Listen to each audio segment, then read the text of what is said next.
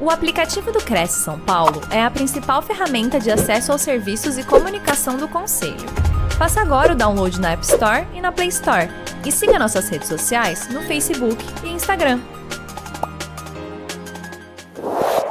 Olá, bom dia a todos. Bem-vindos a mais uma live produzida pelo Cresce São Paulo. E a nossa convidada de hoje é a Isabela de Bourbon. Bom dia, Isabela. Como é que você está? Bom dia, eu estou bem, Cris, e você? Tudo bem, graças a Deus. Seja bem-vinda. É a sua primeira apresentação aqui no Cresce São Paulo, né, Isabela? Sim, é a primeira vez. Isabela, eu vou apresentar você então para os nossos internautas. A Isabela de Bourbon é graduada em Direito pela Pontifícia Universidade Católica do Paraná em 2006, pós-graduada em Direito Privado pela EMAP, Escola de Magistratura do Paraná, e em Direito Público pela ESMAF, Escola de Magistratura Federal do Paraná mestre em psicologia forense pela Universidade Tuiuti do Paraná, é, início 2012 e término 2014. Atuou como professora, ministrando as disciplinas de psicologia jurídica e criminologia, primeiro semestre, e direito penal, é, terceiro, segundo semestre, para o curso de direito na Universidade de Contestado, é Santa Catarina, é isso, Isabela? Em 2015 e atua como professora de filosofia e psicologia jurídica e trabalha de conclusão de curso desde 2016 na Faculdade de Litoral Paranaense, Instituto Superior de Educação de Guaratuba, ICEP. O tema de hoje é: o conflito é bom ou ruim? Você encara ou foge? É um tema hoje, né? Bem delicado. Isabela, seja bem-vinda, boa palestra para você. Eu retomo com você no final da sua apresentação. Perfeito. Então vamos falar sobre o conflito. Bom, quando a gente pensa em conflito, o que é o conflito?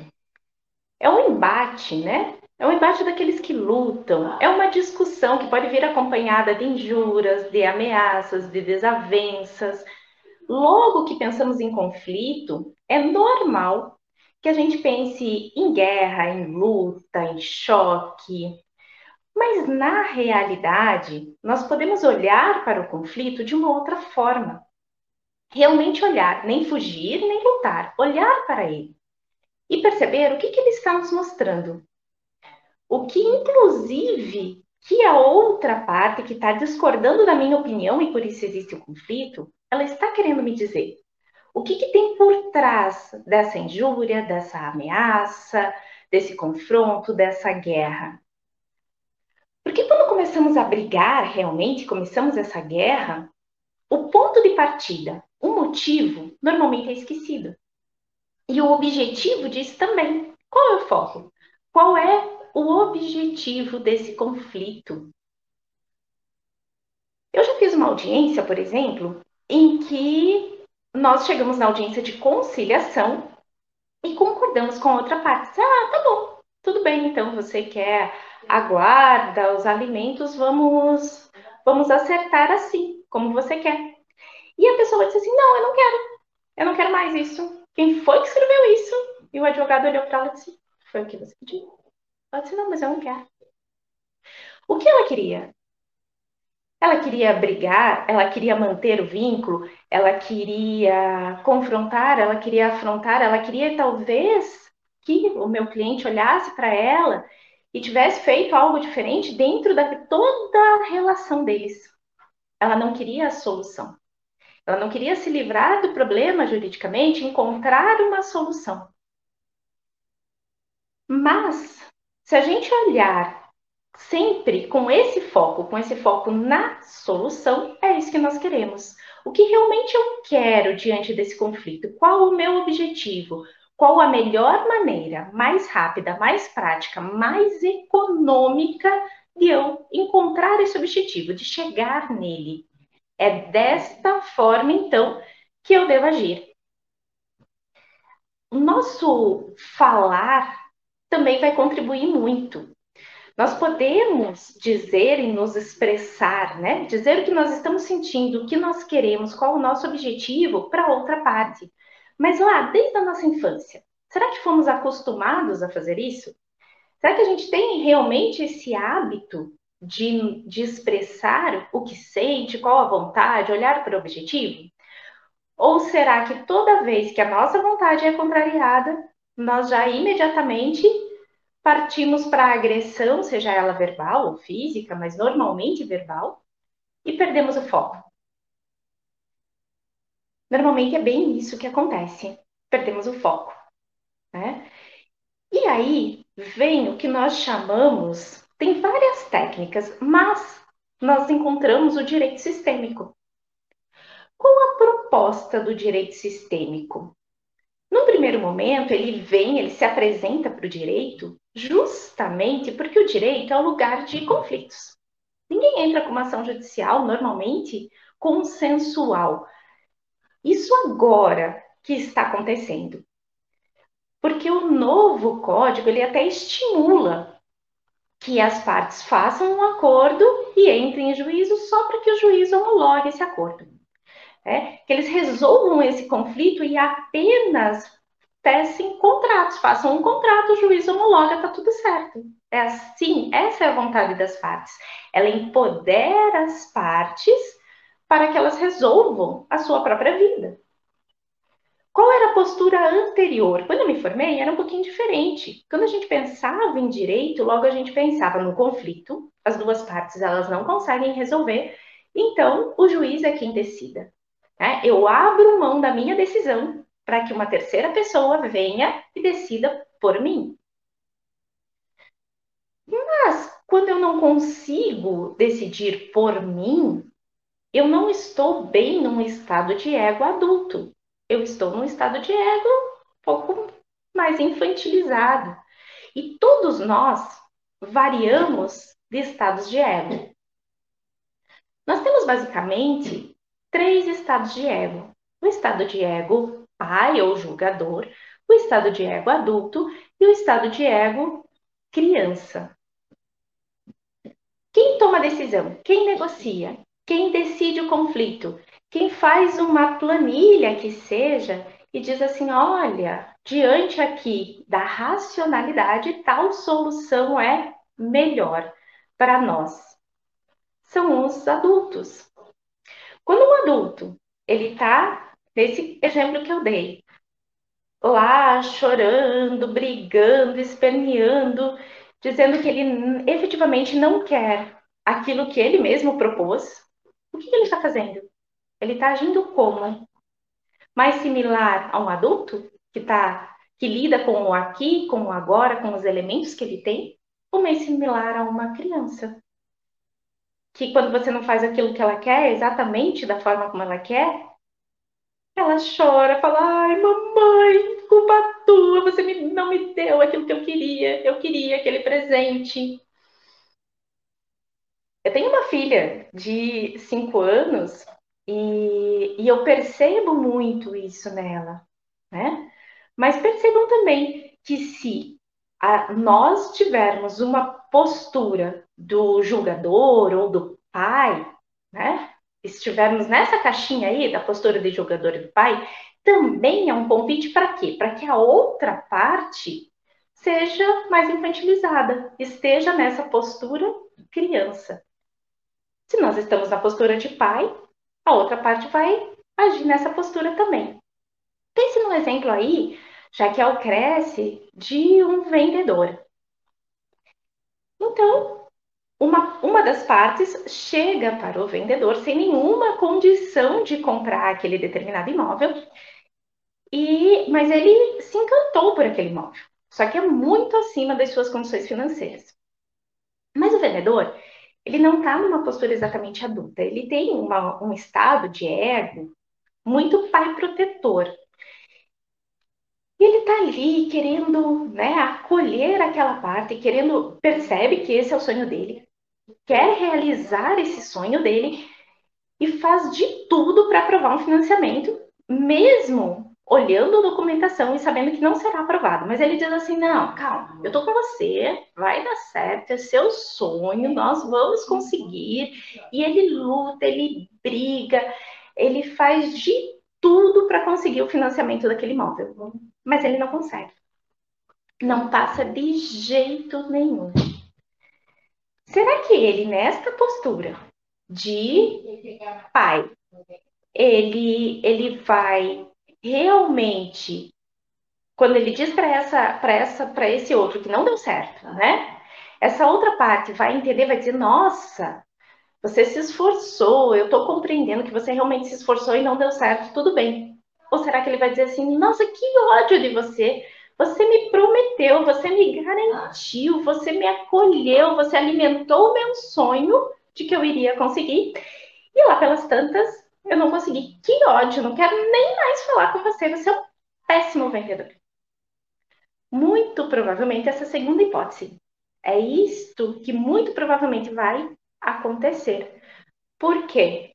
Porque como um estava numa postura de pai, o outro acabou adotando essa postura mais infantilizada. Essa postura mais infantilizada, ela faz o quê? Ela vem culpar o outro, jogar a própria responsabilidade em cima do outro, se preocupar muito mais com a sua vontade do que com aquilo que nós temos, com os elementos que nós temos no aqui, no agora, com a racionalidade, com a razão. É, e olhar para isso desta forma é um dos passos que o direito sistêmico, é uma alternativa que o direito sistêmico traz. Tirar, né, você se deslocar do conflito olhar para o próprio conflito, para a própria situação, como se fosse alguém de fora. Isso normalmente é feito usando representantes. Pode usar qualquer forma de representantes, mas você pode olhar para o conflito e pensar o seguinte, como se você fosse de fora. Ó, ah, essa aqui sou eu. Ok, eu vou olhar aqui. Essa aqui sou eu. Essa aqui sei lá, é, é o meu marido, e nós estamos aqui olhando um para o outro numa discussão. E agora? Qual a solução para isso? Quem sabe colocar essa solução aqui na nossa frente, mas uma solução boa para os dois. Uma solução que os dois concordem que é. É isso aí. Esse é o melhor. E diante disso, do que é melhor para os dois, talvez até abrindo mão um pouquinho, né? um de cada, é, um pouquinho de um lado, um pouquinho do outro, mas fica bom. Resolveu o conflito, eu posso colocar toda a minha energia que estava naquela situação conflituosa, para quê? Para solução, para ir para a vida, para pensar em outras coisas, para garimpar novas oportunidades. É, é isso. O Bert Hellinger é o idealizador dessa técnica das constelações familiares, que é usada hoje no judiciário por alguns juízes. E ele nos diz o seguinte, algo muito importante, que a gente tem três leis, três leizinhas básicas a serem seguidas. Se a gente seguir essas três leis, nós vamos viver bem, né? Os conflitos, não que eles não existam, porque eles até são saudáveis. Se existe é porque alguma coisa está ruim. Se está ruim, tem que encontrar uma solução para que fique bom, porque senão vai alimentando aquilo, alimentando, alimentando, alimentando, alimentando, alimentando, até que chega uma hora que explode, que esse relacionamento, uh, né? Ele vai realmente para o espaço contou, acompanhado de ameaça, de injúria, de raiva, de muita raiva. Então, se pequenas coisas forem resolvidas, não chega a esse ponto.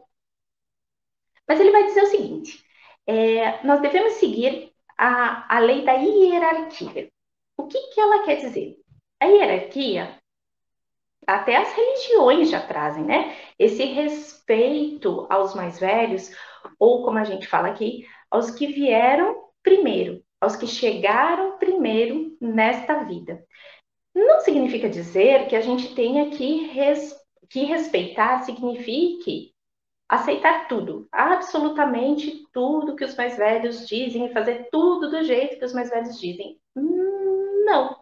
É simplesmente essa compreensão de que os mais velhos fizeram o que fizeram porque era o que eles tinham naquele momento para fazer. E muitas vezes nós simplesmente repetimos e nem racionalizamos. Ah, por que, que você está fazendo isso dessa forma? Sei lá, porque a mamãe fazia, a vovó fazia, a tataravó fazia, foi passando de geração em geração e eu continuo fazendo, mas eu não percebo o porquê disso. Eu não vejo o motivo, não é isso. Pelo contrário, é aceitar o que eles fizeram e compreender que dentro daquela época, dentro daquelas condições, era isso que deveria ser feito. Aí também nós temos quem é maior dentro dessa hierarquia? Os pais. Os pais, eles são sempre maiores, os filhos são menores. Os pais, eles dão aos filhos o que tem de mais importante, que é o quê? A vida. Diante da vida, especialmente se nós somos adultos, estamos aqui assistindo essa live, nós podemos absolutamente tudo, porque nós estamos vivos. Com ela, nós podemos tudo. Culpar os pais porque eles não me deram isso, ou porque eles me deram aquilo, ou porque eles fizeram isso, porque eles fizeram aquilo, não vai nos ajudar nesse momento. Em nada. Né? Nós vamos ficar olhando para onde? Quando nós fazemos isso, ficamos cobrando, exigindo dos pais algo que eles deram ou que eles não nos deram, nós estamos olhando para trás. Olhando para trás, nós não estamos olhando para o presente, não estamos olhando para o futuro. Nós simplesmente aceitamos aquilo que eles nos deram e compreendemos por que aquilo aconteceu daquela forma. Lembrando que a minha visão é diferente da visão dos meus pais, que é diferente da do meu irmão, que é diferente da do meu vizinho. As visões, as noções de realidade, elas são diversas. Se a gente assistir a mesma coisa, a mesma situação, eu e meu irmão fomos criados juntos, por exemplo, e passamos pela mesma situação, a minha percepção e a, o meu sentimento será diferente do dele. Ok, a hierarquia. Então vamos respeitar os mais velhos, lembrando que os pais são maiores, portanto, eu não devo também tentar mandar nos meus pais. Eu, enquanto filho, eu recebo dos pais. E os pais normalmente eles só dão. Pode ser que eles precisem de ajuda quando eles ficam mais velhos e é uma obrigação inclusive legal dos filhos cuidarem dos pais na velhice, OK? Mas a princípio isso não acontece. Os filhos recebem, recebem, recebem dos pais porque eles são maiores e para quem que eles vão dar? Eles vão dar para os próprios filhos, que a gente chama da bola dourada. Tudo aquilo que eu recebi dos meus pais eu transmito aos meus filhos. Ah, Isabela, se eu não tiver filhos? Tudo bem, você vai transmitir também a alguém, à sociedade, né? De alguma forma, seja pessoal, seja profissional. A segunda lei é do equilíbrio. Toda e qualquer relação, para que ela não tenha esse conflito, como nós falamos, ela tem que ser dotada do dar e do tomar. Por que dar e tomar? Porque assim como eu dou, eu também recebo, mas as duas posturas como uma postura ativa, como compreender aquilo que eu estou fazendo. Vamos pensar o seguinte: eu acabei de conhecer um, um rapaz lá, estou completamente apaixonada. No primeiro mês de namoro é o aniversário dele. Aí eu vou lá e dou um iPhone, um carro para ele, né? Bom, no primeiro momento lá nós nos conhecemos, ele me chamou para sair, eu aceitei, ó, equilibrou. Mas já no o segundo passo foi dar um super presente desequilibrou essa relação. A tendência natural do ser humano é o quê? Equilibrar. Mas se ele não tiver condições de equilibrar essa relação,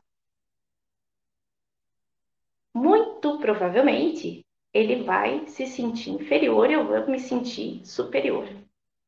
O que, que vai acontecer? Eu vou começar a cobrar também que ele me dê alguma coisa em troca, porque ele tá aqui, ó, essa relação não tá equilibrada. Mesmo que inconscientemente eu vou cobrar. Seja atenção, depende daquilo que eu quero, daquilo que eu espero. Normalmente atenção. Mas se ele não corresponde, se ele tem as atividades dele, se ele tem, sei lá, o futebolzinho, se ele não tá 24 horas comigo, vai dizer, meu Deus, olha tudo que eu já fiz. Mal comecei o relacionamento, já dei o carro, já dei o celular, já fiz isso, já fiz aquilo, já fiz aquele outro, e ele não está correspondendo. E começo a colocar todas as minhas expectativas em cima do outro.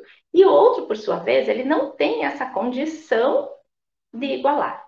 O que, que vai acontecendo? isso aqui vai ficando cada vez maior, a distância entre as partes vai ficando cada vez maior. E se não tiver equilíbrio, a tendência então é que essa relação ela termine, ela acabe. E quem normalmente sai da relação? Quem recebeu muito. Lembra lá da postura, do estado de ego que eu falei? Aqui, um tá no de pai, no que tá dando, e o outro tá no de filho. E o filho, por mais que os pais deem, deem, deem e façam tudo por eles, quando eles não recebem alguma coisa que eles querem, normalmente as crianças falam: Não gosto mais de você. Não quero mais falar com você. Você não é legal. Você não deu aquilo que eu queria. E é esse convite, é essa relação. Se não tiver equilíbrio, o relacionamento será conturbado, com uma tendência a terminar. Ok. A outra, a, a outra leizinha, como eu disse para vocês, que eram três, é o pertencimento. Bom, o que, que pertence? Pertence aonde? Pertence ao quê? Todos nós pertencemos a grupos, vários grupos. Nós temos o nosso primeiro grupo, que é o nosso sistema familiar, onde nós nascemos, que todo mundo tem. Pode me dizer assim, ah, Isabela, eu não, eu não fui criada pela minha família de origem, pela minha família genética.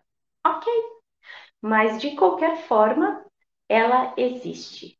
Né? Essa carga genética é inegável, ela existe.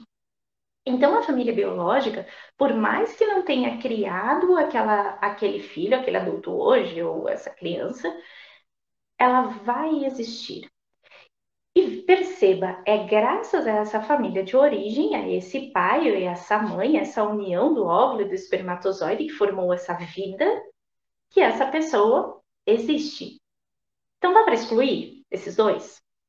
Não dá. Geneticamente nós somos metade pai, metade mãe e mais aquilo que o nosso próprio organismo vai construindo ao longo da sua vida.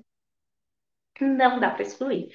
Junto com essa carga genética, nós também temos heranças não só hereditárias, mas comportamentais, que vão sendo transmitidas de geração em geração. Ok, mas aí eu tenho também outra família. Para que essa relação de uma família adotiva seja boa com essa criança, qual a postura? A primeira delas é não exclusão. Lembra a lei do pertencimento? Todos pertencem não podemos excluir. Então, o que você vai dizer? Vai dizer, nossa, teu pai e tua mãe te abandonaram, são uma porcaria? Não. O pensamento deve ser outro e assim as atitudes serão outras também. Nossa, eu só fui mãe, eu só fui pai porque eu tive essa oportunidade, porque aquela família de origem não pôde te criar. Como ela não pôde te criar, você realizou o meu sonho, acabou realizando o meu sonho. Olha como essa família é importante. Graças a eles, nós estamos nessa situação atual. E normalmente uma situação melhor, pelo menos economicamente, para essa pessoa. Ok, a família de origem, então, nossa família biológica, ela não pode ser excluída. Quem criou? Se você não foi criado dentro dessa família de origem, foi criado, sei lá, ou foi, mas foi pela avó, pelo tio, depende do seu padrão familiar, eles também vão pertencer. É um outro grupo o qual pertence. Se nós pensarmos aqui numa organização, numa empresa, é o mesmo raciocínio de pertencimento. Se eu estou adquirindo uma empresa de outra pessoa, e eu já compro a estrutura pronta, os funcionários prontos, tudo pronto, eu vou entrar nessa empresa e a primeira coisa que eu tenho que fazer é observar que aquela empresa já existia e como ela se comporta, como os funcionários ali estão acostumados a se comportar. Ou se eu entro numa empresa, numa, num lugar de uma ou outra pessoa, é o mesmo pensamento. Quais eram as relações ali? Como elas se comportavam, né? O que, que elas estavam acostumadas a fazer? aquela pessoa anterior, assim como aqui na família, elas pertencem. Elas vão continuar pertencendo. Elas existem, a gente não pode excluir. Existe toda uma história já construída. E o que, que o Bert Hellinger, o idealizador das constelações familiares, esse filósofo alemão, ele diz que acontece quando a gente exclui. Se exclui alguém, outra pessoa vem e assume esse lugar. Normalmente quem exclui é bom ou é ruim? É ruim, né? Mas ele não julga, ele não diz é, ruim. Mas para os padrões, existe um padrão de julgamento. Ah, era alcoólatra, era violenta, era isso. Ninguém quer falar daquela pessoa. O que, que muito provavelmente vai acontecer? Alguém mais novo, de uma geração mais nova, mesmo sem conhecer essa história, mesmo sem saber nada disso, vai assumir este lugar. Para quê? Para mostrar para essa família que aquela pessoa, ela existe, ela não pode ser excluída. Está ali. Ninguém olhou para isso, ninguém trabalhou, ninguém tratou aquele problema. Então ele persiste, assim como o conflito. Ninguém olhou para ele, ninguém trabalhou aquele conflito, ele continua. E ele continua não só entre aquelas partes, mas também vai passando de geração em geração. Se pensarmos ali é, numa, numa loja em que. numa corretora, ok. A corretora, eu estou comprando, estou adquirindo esta corretora. Já tem toda a equipe formada, já está tudo certo. Qual a minha postura? A primeira delas é de agradecer interiormente todos aqueles que estão lá e também quem fundou aquela corretora. Ele fundou, ele teve essa força de abrir algo que eu estou adquirindo agora. Ele existe, eu não vou simplesmente excluir, dizer, nossa, agora sou eu. Esquece tudo, faça uma borrachinha aqui em todas as orientações, em tudo que aconteceu até agora. Agora quem manda sou eu, as minhas regras, a minha corretora, tudo que eu vou fazer nesse momento. Você não consegue fazer isso. Né? Segundo Bert Hellinger, por quê? Por afronta a essa leizinha do pertencimento. Elas parecem muito, muito, muito, muito, muito simples, essas três leis. Mas na prática é um pouco difícil de aplicá-las.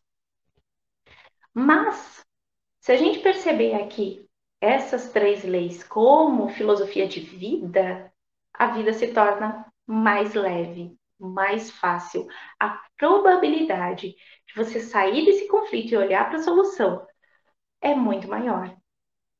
E pensar que muitas vezes, se, se eu ficar aqui só no conflito, eu estou pondo energia, energia, energia em algo que não é aquilo que eu, tô, que eu quero construir para o meu futuro. Aquilo talvez que já ficou lá no passado e precisa ser visto, precisa ser compreendido, precisa ser encerrado dentro de mim para que eu possa ter essa visão de futuro, de presente e de futuro. Fazer no presente, construir um futuro de forma mais leve, mais harmônica. E é exatamente isso que alguns juízes estão fazendo, aplicando essa técnica, que é uma terapia breve, que inclusive está regulamentada pelo SUS, né, pela Portaria 702 de 2018, das constelações familiares, no judiciário. Para quê? Qual o objetivo? Fazer com que as pessoas compreendam o conflito e encontrem uma solução. Uma solução que não retorne para o judiciário. Não é uma solução imposta. Não foi um juiz que falou assim: olha, é isso aqui e pronto. Nas varas de família, a gente pode discutir esse conflito várias vezes. E o que, que normalmente acontecia? O juiz decidia, daqui a um ano, um ano e meio, estavam as partes de novo no judiciário brigando novamente, porque aquilo não ficou bom para um e para outro. Foi um terceiro que decidiu por elas. Elas não se empoderaram, elas não saíram desse estado de ego criança para um estado de ego adulto. Elas estão lá no criança brigando.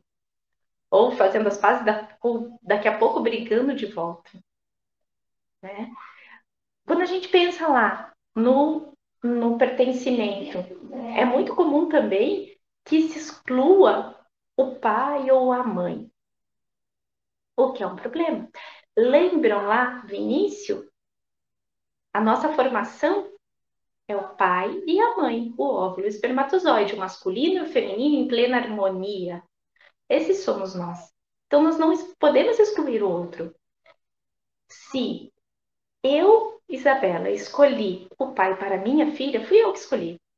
Se eu digo para minha filha, ah, teu pai não presta, teu pai não é bom o suficiente, o que, que eu estou dizendo para ela? Estou dizendo, olha, teu pai não é bom o suficiente, portanto, na sua origem você também não é bom o suficiente, porque você tem um pouquinho dele, e eu também não sou boa, porque eu não sei escolher. Fui eu que escolhi. Né? Fui eu que me relacionei com, com o seu pai, fui eu quem escolhi.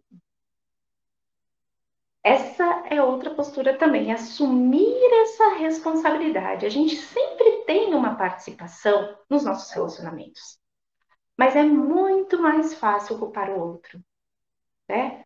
Esse, essa postura de julgamento é mais fácil.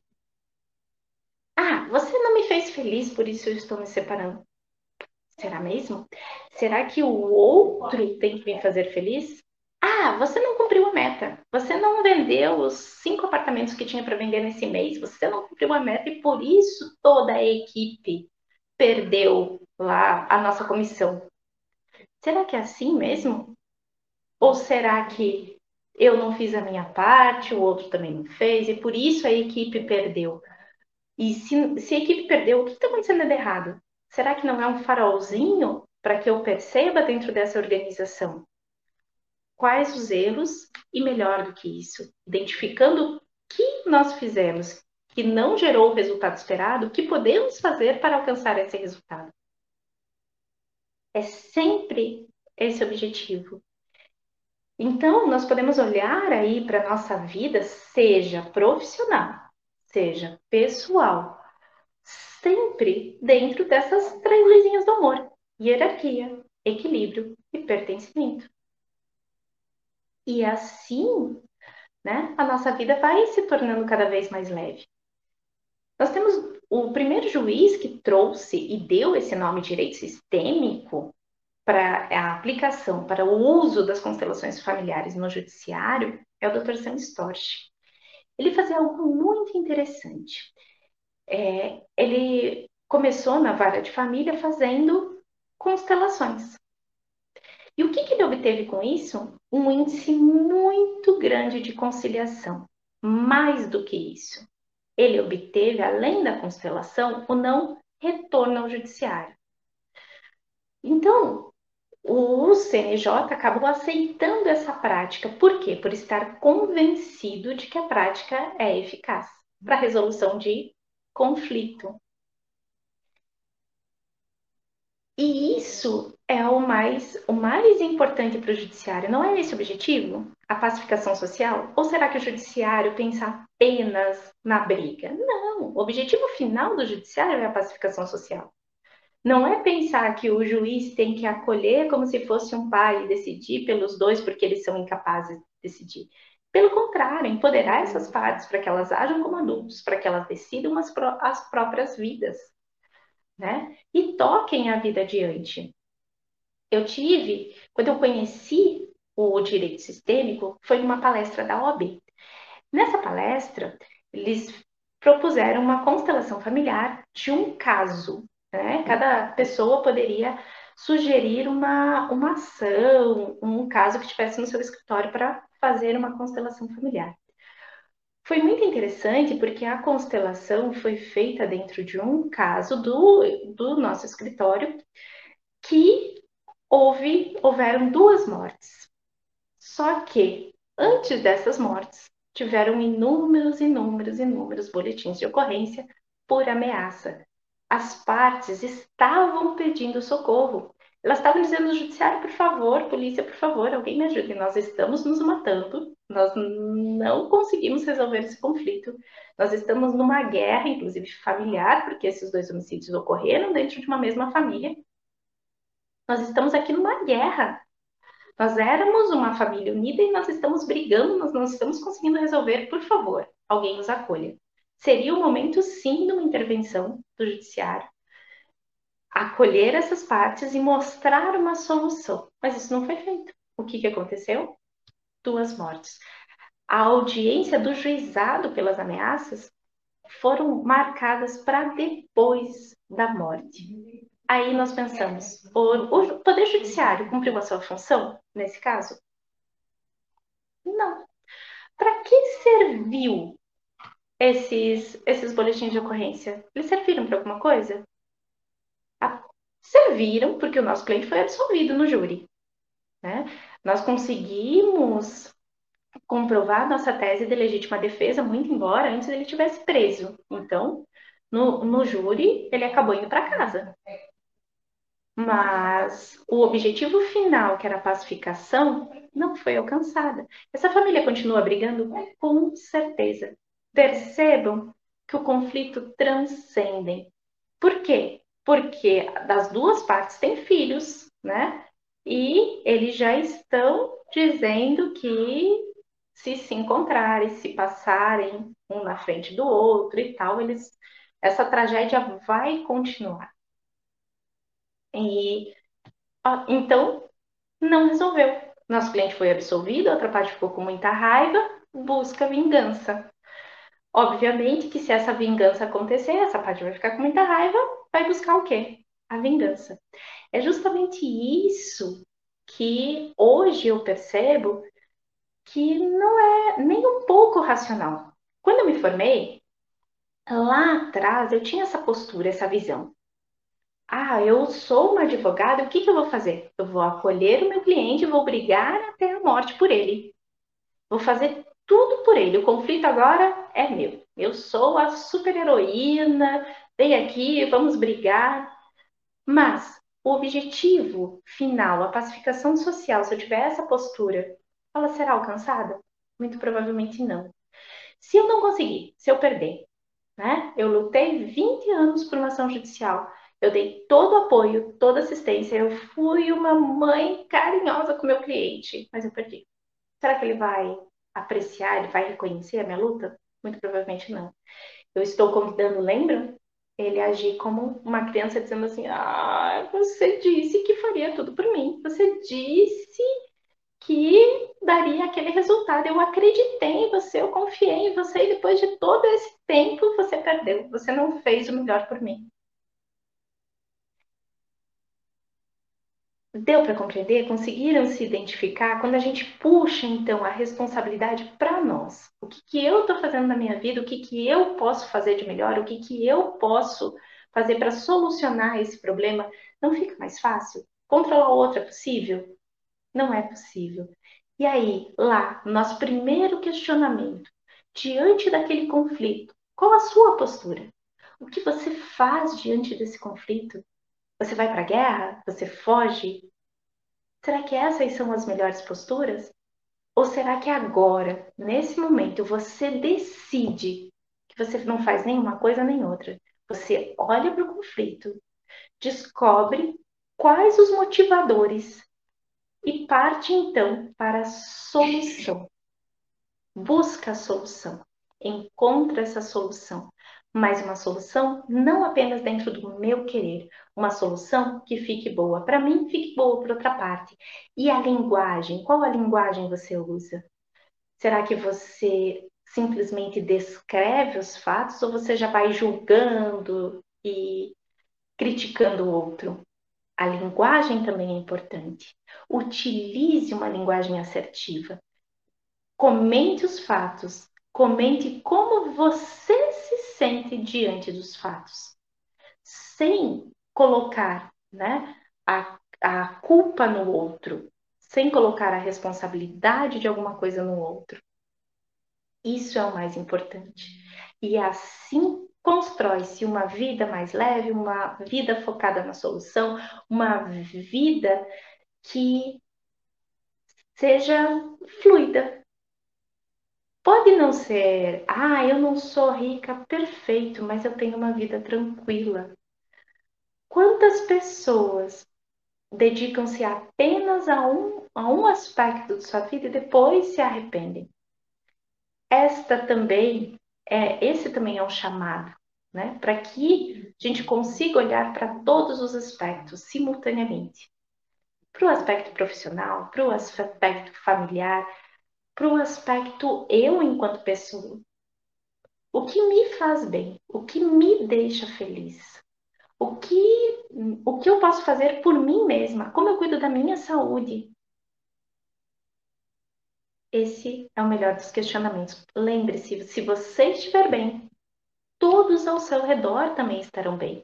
Você estará transbordando transbordando alegria, amor, é, bem-estar, enfim. Né? Até dinheiro. Se você tiver muito dinheiro, você pode compartilhar se esse for o seu objetivo, se esse for o seu propósito de vida. Esse é o chamado para que você olhe para a vida sob uma nova perspectiva, com uma nova visão. Por isso eu digo que o direito sistêmico é muito mais do que uma técnica, é muito mais do que uma sessão de uma hora. É muito mais do que isso, é realmente um caminhar, um olhar diariamente para a própria vida e pensar como eu posso melhorar, como eu posso evoluir, como eu, o que, que eu posso fazer hoje, que passinho eu posso dar para que a minha vida seja um pouquinho melhor, para que eu me sinta mais feliz. Porque ninguém é perfeito. Absolutamente ninguém é perfeito. Aliás, se fosse perfeito, nem estaria aqui. Já teria morrido. Estamos aqui para evoluir. Essa é a minha mensagem. Evolua sempre, todos os dias, sem cobranças, sem julgamento, especialmente de você mesma. Ou se o julgamento existir, é só para que melhore. Não assim, ai, fica me martirizando. Não. O que, que eu fiz, o que, que eu posso fazer? Que elementos eu tenho hoje que eu possa melhorar um pouquinho. Né? O que, que eu fiz ontem que me deixou muito feliz? E o que, que eu posso fazer hoje que me deixe muito feliz? E assim eu sigo evoluindo. Essa é a mensagem de hoje. Eu chamo, nosso tempo concluiu, eu chamo a Cris novamente. Oi, Isabela. Oi acompanhando aqui sua palestra. Isabela, deixa eu te perguntar uma coisa. Com relação ao conflito, é, o conflito nem sempre ele é ruim. O conflito, na verdade, às vezes é, um, é, é uma opinião contrária que você tem em outra pessoa e que, às vezes, ela, ela é importante e ela deve ser posicionada. E, mas uma questão que eu achei interessante que você colocou aí, é, com relação à solução de conflito, que às vezes o conflito ele pode passar de um patamar que a gente considera que é normal e ele pode passar por um patamar elevado que não é mais considerado normal. É, Para que isso seja é, é, é, a questão de conflito pode envolver diversos assuntos, assuntos imobiliários, né, que no caso a gente trabalha aqui com os corretores de imóveis, assuntos pessoais, assuntos é, de amizade, assuntos familiares.